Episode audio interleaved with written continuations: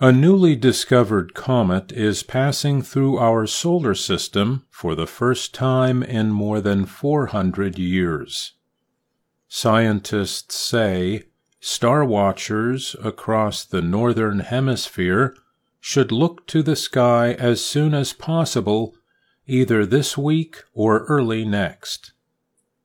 They say it will be another 400 years before the comet returns to our neighborhood. The comet's official name is C 2023 P1 Nishimura. It is about one kilometer wide. Comet Nishimura will travel to within 125 million kilometers of the Earth on September 12th. The comet was discovered in August by a Japanese star watcher, Hideo Nishimura.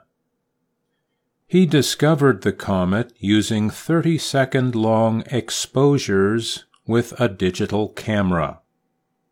The American Space Agency, NASA, says the comet has increased in brightness as it crosses our solar system. As the comet heads closer to the Sun, it will continue to get brighter. Early risers should look toward the northeastern horizon about 90 minutes before sunrise. The comet will be less than 10 degrees above the horizon, making it difficult to see.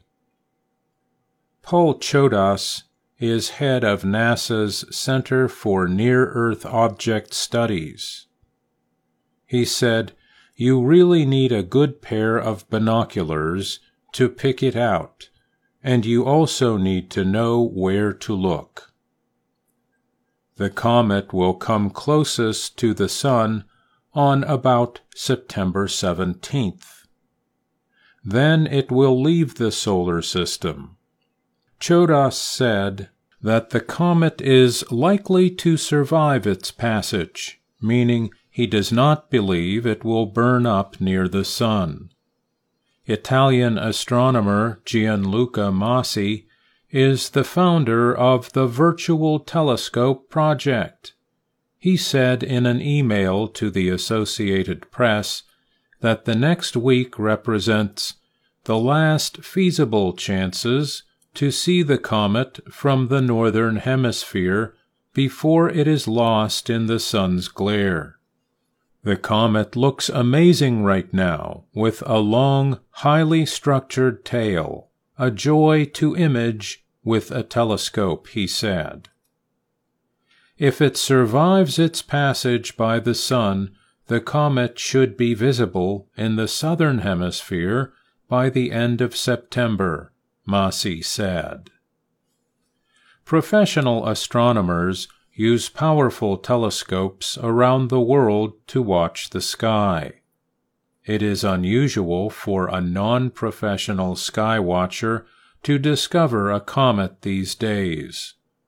Chodas of NASA said of Nishimura's discovery, This is his third find, so good for him.